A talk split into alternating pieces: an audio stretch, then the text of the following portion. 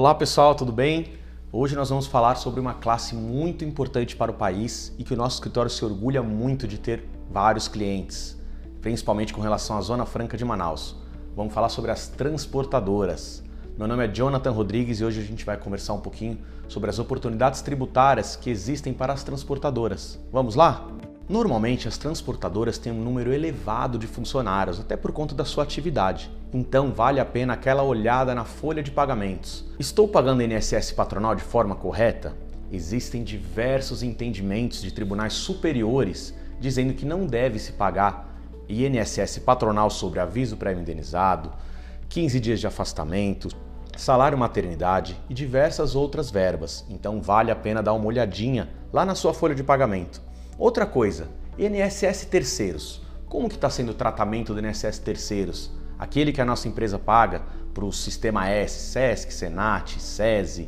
Existem discussões bem adiantadas no Judiciário limitando a base de cálculo dessas contribuições, de modo que o pagamento mensal fique próximo de R$ 1.200, não podendo passar disso. Então vale a pena também uma olhadinha na questão do INSS terceiros. Outro ponto importante, a atividade das transportadoras, ainda que seja considerado um serviço, está sujeita ao ICMS, onde a alíquota é maior do que o ISS.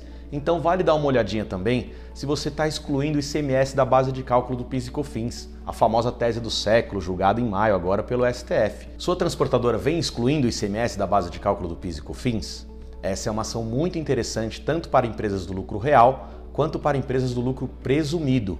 Caso não esteja excluindo o ICMS, entre com a ação. Você precisa de uma ação própria para isso, mas vale muito a pena. Já para as transportadoras que estão no lucro real e automaticamente no regime não cumulativo do PIS e COFINS, vale a pena dar uma olhadinha na sistemática de créditos, na tomada de créditos que a empresa vem fazendo com relação ao PIS e COFINS.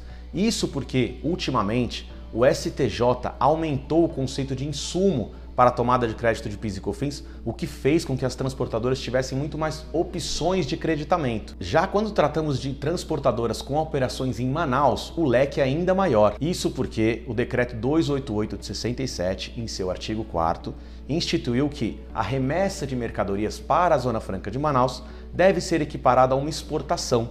Assim, o transporte para a Zona Franca de Manaus também deve ser equiparado a um transporte internacional de cargas e o transporte internacional de cargas, conforme a nossa Constituição Federal, não sofre incidência de PIS, COFINS e ICMS. Isso mesmo, uma transportadora que leva o seu material, leva os produtos de São Paulo para Manaus não deve sofrer a incidência de PIS, COFINS e nem ICMS sobre essa atividade de transporte, sobre essa nota fiscal que ela fatura para esse transporte especificamente. E o judiciário já vem seguindo essa linha, com diversas decisões favoráveis para as transportadoras. Sabemos que a margem tributária nesse tipo de atividade é apertadíssima, portanto, estar atento às oportunidades tributárias faz toda a diferença para ser competitivo e continuar no mercado.